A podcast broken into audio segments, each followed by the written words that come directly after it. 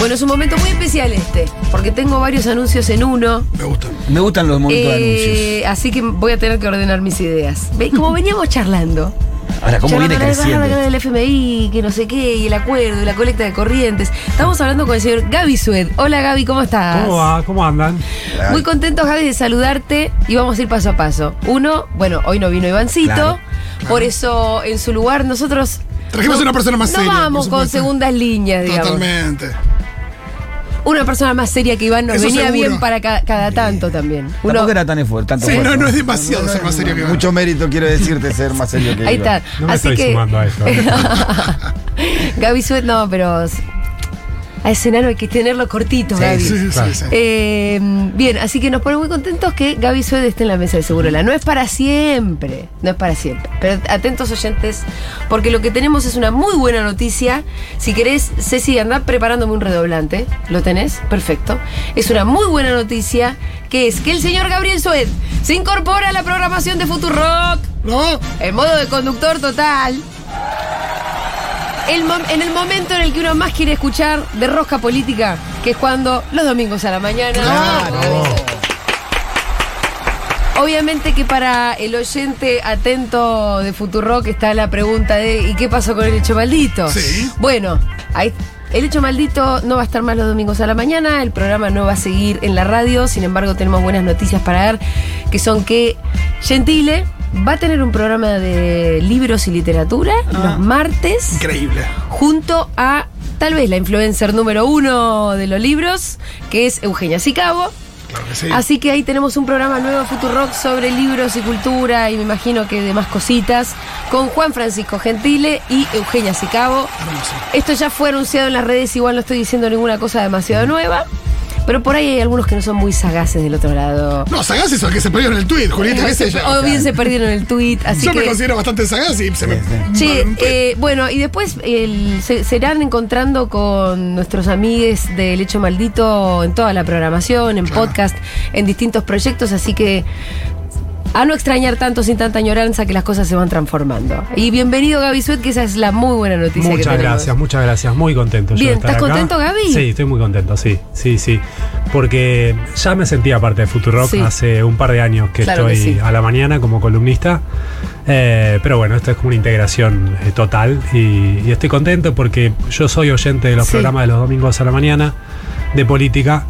Eh, y hacerlo, bueno, para mí significa un crecimiento y también eh, siento que lo voy a disfrutar mucho porque ya tengo un- una trayectoria, un Sí, recorrido. Son más muchos años. Gaby, ¿no es cierto? De los pasillos, de las roscas. Sí, hace 20 años que trabajo de periodista político, Sí. así que me, me- me siento cómodo Sí, no es, un, de esto. no, es un, no es un tema que vos no manejes. Claro. Claro. Es un paño que conocemos bien. Sí, sí, veremos cómo me va como conductor. Sí. Que en eso sí es mi debut. Qué bueno. Ah, bueno, mira. Me gusta. Radial. A ver, ¿qué, qué consejos te puedo consejo, dar? claro, Julita. Sí. Ya son muchos años los míos, ¿eh? Claro. A mí me tiraste la, Más de la 12. temperatura y el horario que está buena. Pero esa yo te dije que yo no la uso. Pero es buena, igual. Sí. ¿No ¿Vos la usaste? Sí, la usé. sí. Ah, un día a Cuando Pitu le tocó medio- hacerse cargo. Cuando no sabes qué decir. Y sí, Yo tiré digo, la hora y digo, la si vos no sabés, Pitu, ni cómo entrar ni cómo irte, decís 14.36 y si te fijas la temperatura. Claro. Yo no uso esa muletilla, trato de. Pero la tenés a mano siempre. Está bien, si no sabrá, habrá que inventar alguna. Si no, inventás tu. Sí. Por eso, tus modos de Invente su entrar y de propia salir. muletilla. Invente su propia muletilla. Si no es tradición de la radio, Flor Halfon es una gran conductora, Sí, lo hace. claro, Sí, claro.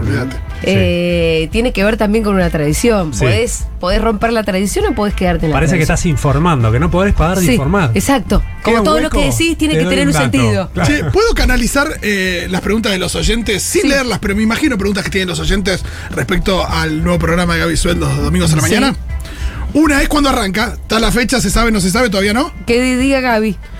Va a arrancar el domingo 6 de marzo a las 9 de Ahí la está, mañana bravo. puntual. Perfecto, 9 de la mañana entonces. Con eso quiero agregar otra información que también viene de la mano, que es que los fanáticos del mundo de sensaciones vienen reclamando el retorno del mundo de sensaciones. En el mundo están pasando un montón de cosas y falta un poco de análisis y marco. Arranca un mundo de sensaciones cuando arranque Claro. el programa nuevo. Hermanados. sí. Perfecto. Cuando le digo el programa nuevo, de ahí se desprende la siguiente pregunta. ¿Qué nombre tiene? ¿Ya tiene nombre? Bueno. Hay los borradores, ¿no? Está a punto de tenerlo. Ay, a punto de bautizarlo, me encanta. Sí. Chicos, el nombre es siempre una cosa tan difícil. Ah, Olvídate. Es que queremos poner demasiado ahí. Sí. Después quizás que no tiene tanta importancia. Después no pero- importa tanto el nombre, Sí, ¿viste? Sí, Bueno, Eh, depende, porque seguro la Habana es un. Es un gran No No, nos no, gustaba, pero no nos gustaba. Era No nos como. gustaba tanto, ¿Cómo no no? No, no, No estábamos tan gustaba convencidos. ¿no? Yo creía que Te juro. Seguro la Habana es la- el mejor. Vos pensaste que en el momento en el que es el hicimos. mejor nombre de un programa No fue que cayó dijimos es buenísimo. No fue que en el momento de la reunión, yo me acuerdo donde estábamos en mi casa de Tacuarí, sí. hace Totalmente, 10 sí, años. sí, sí. Es que es un lugar, definís un lugar en el mundo. No, aparte todos saben de qué hablas cuando decís Ah, seguro la Habana. y seguimos la discusión en lo de Iván también. ¿Cómo? Seguimos la discusión en lo de Iván una vez también. Ah, no me acuerdo. Y se terminó de definir en lo de Iván, creo. Mirá, Mirá, ¿sí? bueno. Sí. No, no fue un nombre que dijimos, sí, todo el mundo va a entender la referencia. Pero fue el mejor. y el y mejor suena nombre. muy bien y no sé qué. Había dudas, pero es verdad que es un buen nombre. Bueno, bueno, bueno, bueno. bueno. Eh, Veremos qué sale. A mí me gustan los borradores que hay. Sí, está mi, última, mi- estamos bien. y mi última pregunta tenía que ver con el formato, el Sí. equipo y qué sé yo, pero bueno, entiendo que por ahí no hay que, no hay que anunciar todo junto. ¿Qué tanto quiere revelar el conductor? Vamos a revelar todo lo que hay hasta el momento. Dale. Eh, la mesa ya está conformada. Sí, Van a estar Leandro Renú, sí. que es periodista de página 12, Lo leemos periodista en también Página. en eh, IP. Eh, y va a estar Florencia Barragán, periodista en la televisión pública y en ámbito financiero. Perfecto. Linda mesa. Va a ser una mesa de debate también. Sí, claro, sí, sí, sí. Eh, yo te diría que las charlas más interesantes Sí. entre los periodistas se dan en las sobremesas, Claro. en alguna espera, en alguna guardia. Ahí es como que cruzas argumentos, te tirás datos por la cabeza, miradas, lecturas, pronósticos. Intentaremos recrear ese clima. Un poquito eso. Me gusta. Y no tanto el programa clásico donde va a haber notas a tres funcionarios. No, es, no, No, es tanto igual por si ahí. tenemos notas a tres funcionarios va a estar bien. No, te digo que no. Es algo para desechar. No, claro. No, sí. porque además el domingo a la mañana también se esperan títulos, Sí. también se esperan. Incluso los propios funcionarios por ahí se guardan hasta el domingo. Ah. Sí, y Por ahí como que se lo agarrás con la guardia baja comiéndose una, tomándose un mate el domingo. ¿Qué onda? ¿Por qué a veces? Nada, el domingo al mediodía te encontrás con los medios que Yo creo alguien que, dijo Gaby, vos me lo. cosas tremendas. Por ahí me lo podrás corregir. eh, no estoy tan segura de lo que voy a decir. Eso de que, lo- que los funcionarios empezaron a tirar como realmente eh, cosas muy fuertes los domingos, ¿fue un poco inauguración del fin de la metáfora de Iván? No lo sé. Yo creo que tiene que ver, no Pero- le quiero quitar mérito, sí. Iván. Creo que tiene que ver con la necesidad de los portales. Sí, de tener algo. De tener contenido cuando las reacciones están armadas de manera tal que el domingo hay menos gente Sí. y hay menos contenido porque jugaste todo el esfuerzo a tener un buen diario de domingo.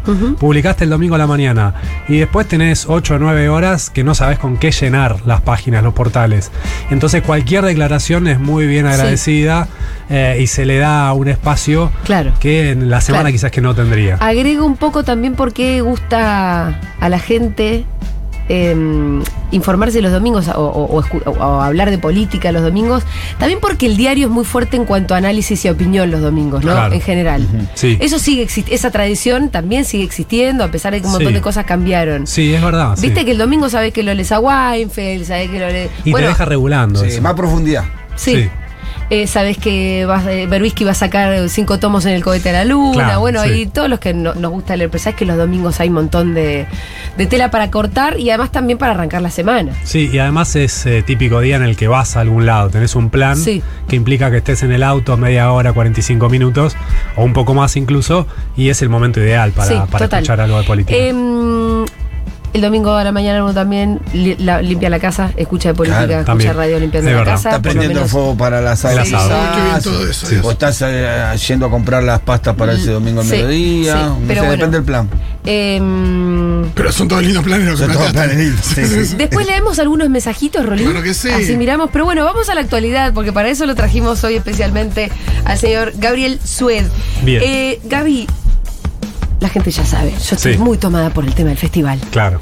Estoy al borde de un ataque de nervios, no duermo, además yo comparto mis emociones. De información poco y nada, Mm. por lo general estoy un poquito más en los temas. No estos últimos días, sí como que medio de refilón, che, se supo algo del acuerdo con el FMI. Sí, ya Claro. pagamos, ya pagamos, Julio. No, no digas eso.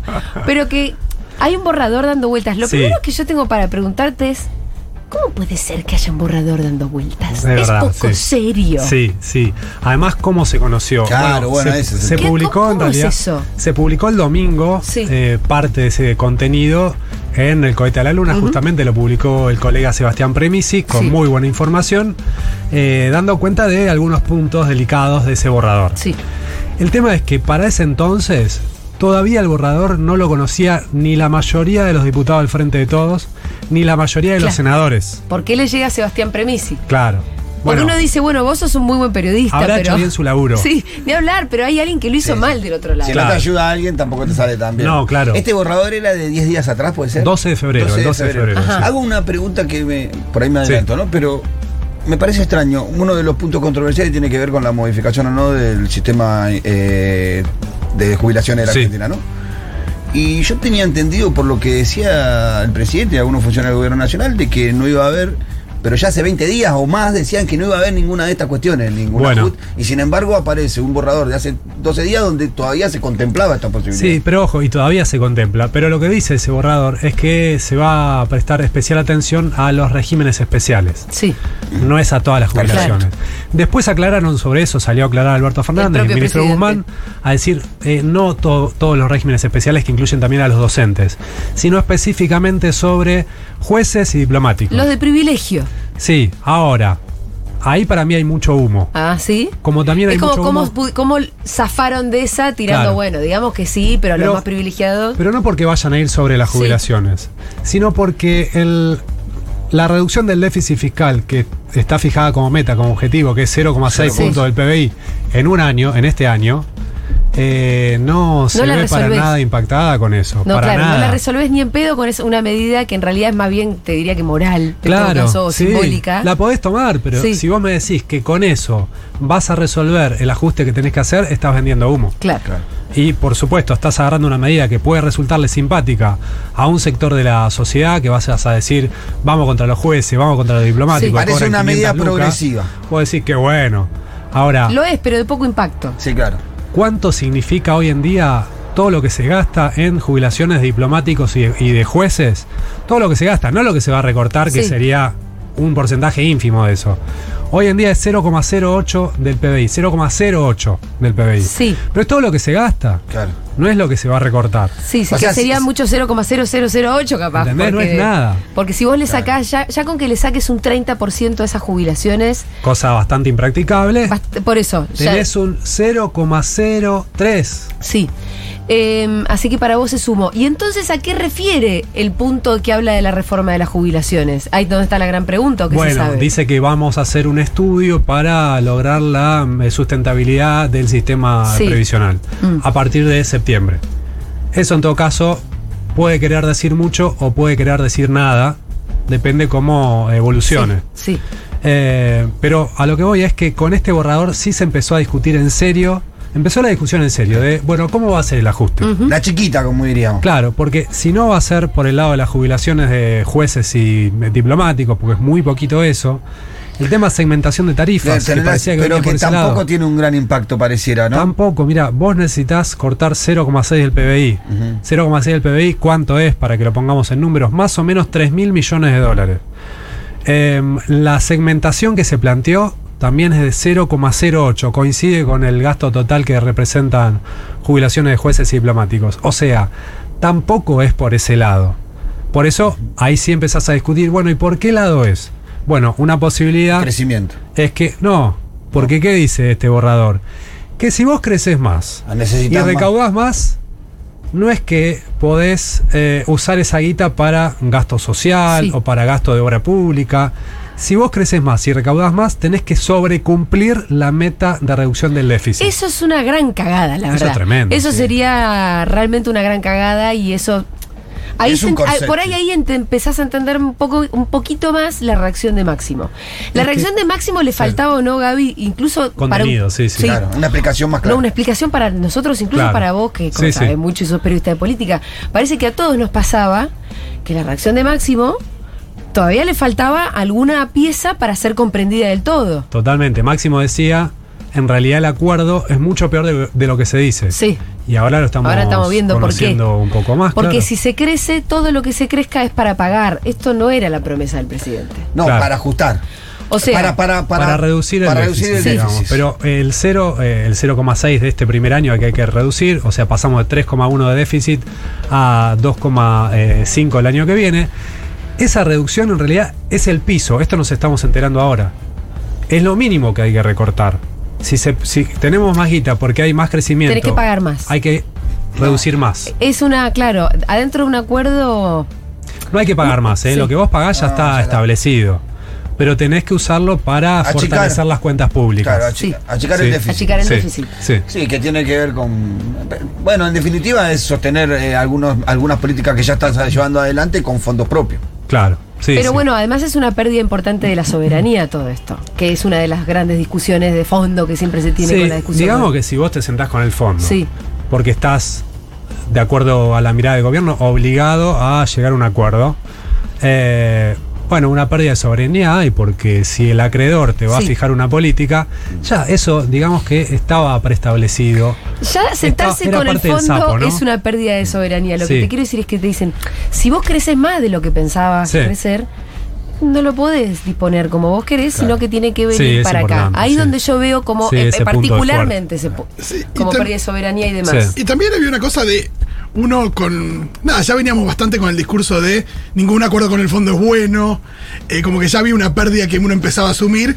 Y de repente aparece con un anuncio en el que parecería que no hay ninguna pérdida. Sí, claro. Y me parece que ahora es como. Entonces, frente a la duda también de eso, lo que pasó con Máximo, ahora nos encontramos con esto. Y de nuevo es una decepción. Es una decepción que por ahí ya habíamos tenido y que nos sacaron y volvimos a tener. Es medio ridículo, es como. No sé si el gobierno está asumiendo. Está sumando costos Al uno pedo. atrás del otro. Cuando uno parecía que ya estaba asumido el costo, hasta que anunciaron un acuerdo que parecía más beneficioso. Sí, por supuesto que siempre eh, queda del otro lado el argumento de que el default es peor. Claro. Y ahí la verdad es que a mí me... Sí, bueno, ahora, porque un- unas semanitas antes de que empecé a También. el default no era tan malo para algunos, ¿no? Claro, también. Sí, digo, a mí no, me- no, no tengo argumentos suficientes para discutir ese planteo. Sí. No sé. Es no, que no, no. de verdad es un poco un abismo, pero no lo digo en el sentido, Sí. ni siquiera Nadie- poniéndole nadie una ahí. carga. Sí, un abismo como los desconocidos. Un sí. abismo como diciendo, no sabemos. ¿Qué sé yo? A mí Es a la veces, dimensión yo a desconocida. veces, yo ayer iba caminando a casa y venía pensando en esto mismo. Qué acuerdo de mierda. Mm. Y si no le ¿Cómo será no acordar? Y si no le pagamos, ¿qué pasa? ¿Qué? Tenés dos días donde no sé qué variables Ah. se te saltan por todo por ahí. Y por ahí- después, de- después por ahí era esa. Sí, igual Lástima eso- que no hay nadie que. No, eh, pero ni máximo, eh, dice, ¿eh? Vamos no. al default. No. Y porque pensás que vos decís No, esas si variables que se van a la ahí, mierda. ponele. Es un poco. Ay, Y cuando decís esas variables que se van a la mierda, bueno, ¿qué pasa si es el dólar? ¿Y qué pasa si Sí. todo esto deriva en una, inf- en- en una, en una Hiper. devaluación mayor, en una Sí. hiper? Claro. Y ahí automáticamente, el Pitu lo sabe más que nadie, ¿cuánta gente cae del sistema? 2002, claro. sí, Por eso, entonces, entonces digo, frente Bueno, a esa posibilidad, la verdad que. Era, era uno, uno de los argumentos que grimió Alberto Fernández cuando dijo si no resolvíamos esto, el lunes tenía una corrida bancaria y claro. no me daba el código Sí. se iba toda la mierda. Sí, sí. No lo dijo con esa palabra, pero más o Bueno, menos. por eso, digo, si el planteo del otro lado es ese, es como que ahí ya te quedas sin argumentos y decís, y qué sé yo, no Sí. sé. Ahora, si. Plata o mierda, dirían en el Puesta barrio. sobre la mesa la letra chica del acuerdo, sí hay muchas cosas para discutir y por eso digo que ahora empezó la discusión real sobre el acuerdo Sí. con el fondo.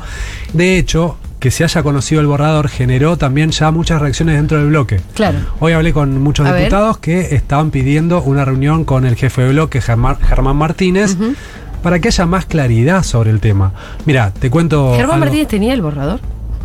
No lo sé. Ah, Pero atención. suponemos, debería, A ¿no? algunos diputados que yo les preguntaba ayer por el Sí. borrador me decían, no lo tengo, ¿me lo pasás? no, pero también esto estoy defendiendo algo que no sé ni qué es. No, y además esto, ¿no? ¿Cómo, cómo voy a decir siquiera me abstengo, no me abste- abstengo, me voy Claro. a lo que puteando? No lo tengo. Sí, sí. Y no eso, lo tengo y sí fue publicado. Bueno, menos mal que ahora lo tiene porque se los pasó Gaby. Sí, no, Gaby, es ahora vos que andás pasando el borrador. Sí. Acá lo tengo, mira. Mostrámelo a mí, mostrámelo. Ahí está. Ah, pero es finito. 18 páginas. Ah, yo pensé que. Pensé que era un bibliografo. Con esas 18 páginas lo pueden. Hasta yo lo puedo leer Lo pueden completo. liquidar durante 100 años, ¿no? No, pero pensé que era más de verdad. Bueno, ¿cuáles son los otros los highlights, digamos? Bueno. ¿Qué te preocupa de eso? Bueno, esto, este punto que ustedes señal- Sí. señalaban para mí es el más importante. Eh, después hay algunos párrafos, eh, un párrafo específico que dice que se van a reducir, limitar es la palabra, las transferencias discrecionales a las provincias. Vos lo, lo lees así decís, perfecto, ¿para qué le van a pasar guita discrecional a las Sí. ya está. Pero bueno, eso Es implica... que discrecional no siempre es arbitrario. No, A claro. veces es, ne- tengo que decidir ahora, pongo un ejemplo, que no, Sí. eh, se prende fuego corrientes y de pronto hay una Sí, partida que no la Los teníamos. ATN son discrecionales, sí. ¿Qué son los ATN? Los eh, aportes del Tesoro Nacional. Y por ejemplo, algo de lo que está recibiendo corrientes podría llegar a estar Bueno, limitado. es que no pasa por un eh, trámite administrativo porque necesitas urgencia, entonces Sí. si lo mandás, tiene discrecionalidad sí, del ATN. Sí. Eh, a eso sí. Pero claro, ahí que estás diciendo, voy a mandar menos guitas a las provincias y a las empresas estatales.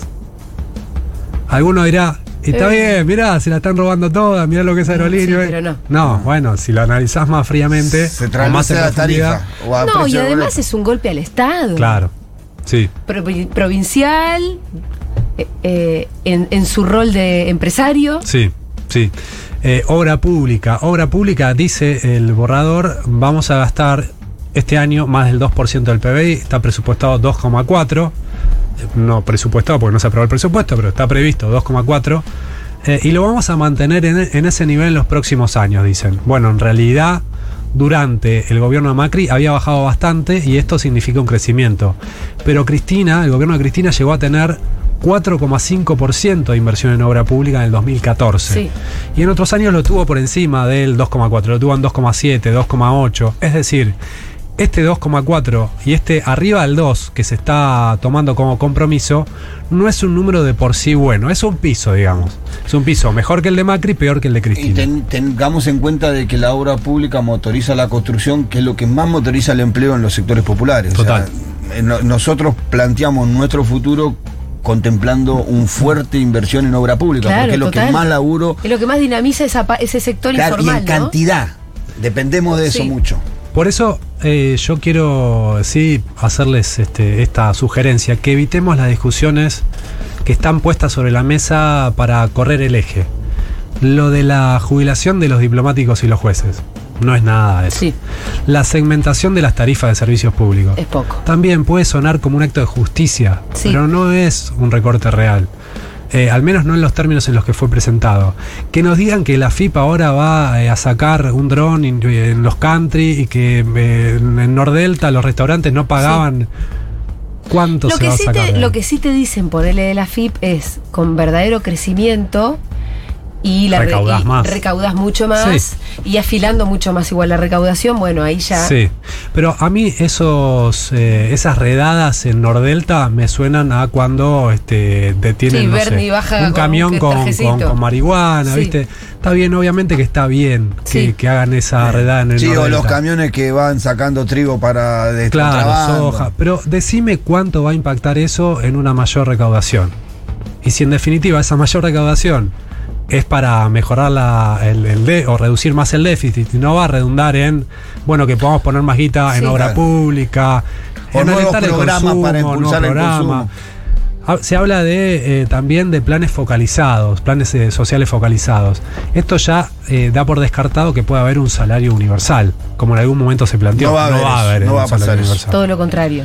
No, no Eh, va a pasar. Gaby, pero entonces, ah, de acuerdo al, al- al borrador que se conoció, ¿dónde está la papa? ¿Dónde está el ajuste?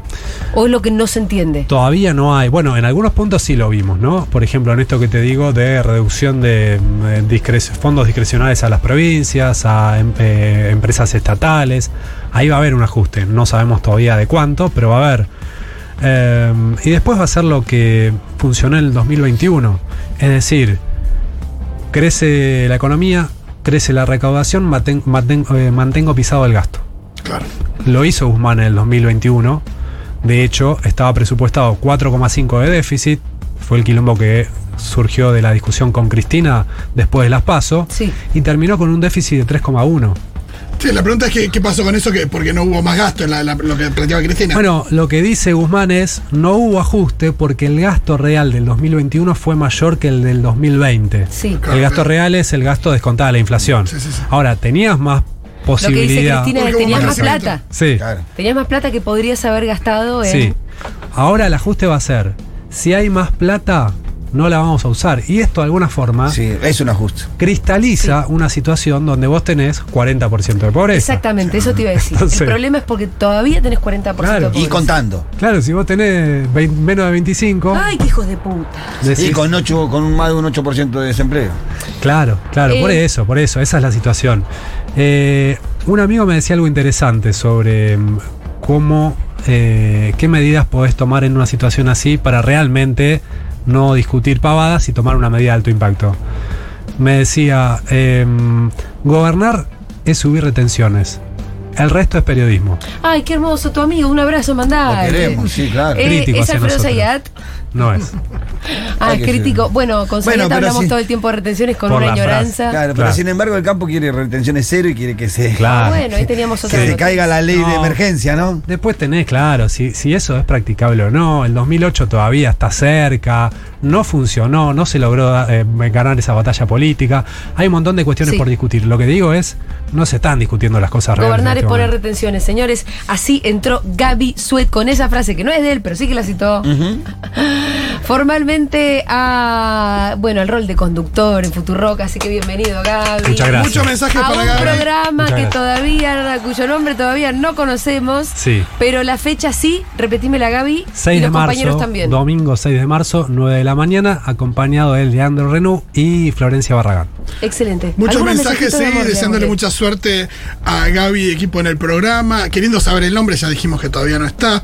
Hermosa noticia de los dos nuevos programas. Eh, bueno, mensajes de amor, por supuesto, también al Hecho Maldito, agra- agradeciendo y contentos de que eh, los miembros del Hecho Maldito van a seguir eh, ligados a la radio también. ¿Qué más, qué más, qué más? Gente preguntando por un mundo de sensaciones. Arranca mucha suerte. Gaby. Eh, Acá, eh, bueno, una chicana para Iván diciendo que Gaby es un periodista de altura. Claro, jugando con la estatura física, por supuesto. Amo que esté Gaby, muchos éxitos. Bueno, muchísimos mensajes. Bueno, ahí está. Gaby Suet, bienvenido. Muchas gracias.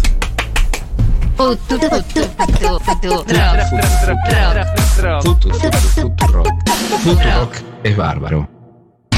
Festival Futuro. 2022. Eruca Sativa.